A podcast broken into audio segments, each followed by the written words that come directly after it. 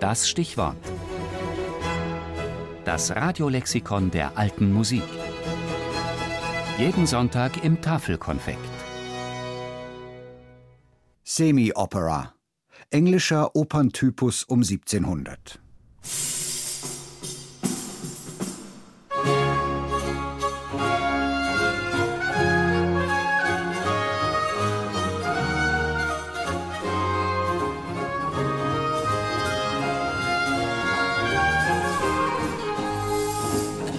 Musik aus Henry Purcells Dioclesian.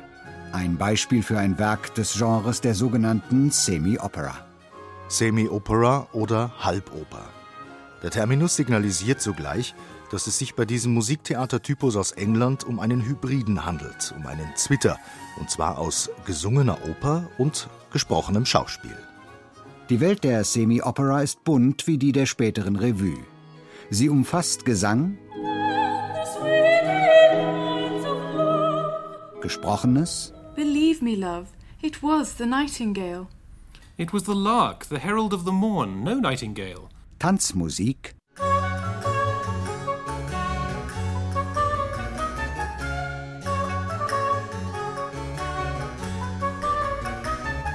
Und besondere szenische Effekte wie magische Verwandlungen und Blitze, Donner, Wind. Darüber hinaus charakterisiert den Typus der Semi-Opera die strikte Trennung der Funktionen von Haupt- und Nebenrollen. Die Hauptpersonen sprechen ausschließlich, nur die Nebenrollen Geister, Götter, Feen, Schäfer etc. singen und tanzen.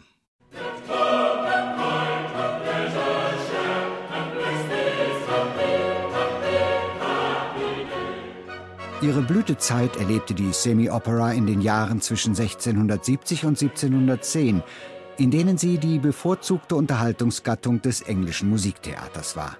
Ein Pendant zu den Comédie Ballet à la Lully in Frankreich. Macher der Gattung waren der Künstleragent Thomas Batterton, der eigentliche Erfinder der Semi-Opera, die Bühnenautoren John Dryden und Thomas Shadwell sowie die Komponisten Pelham Humphrey, Matthew Locke. Und vor allem Henry Purcell, der natürlich die besten aller Semi-Operas komponiert hat.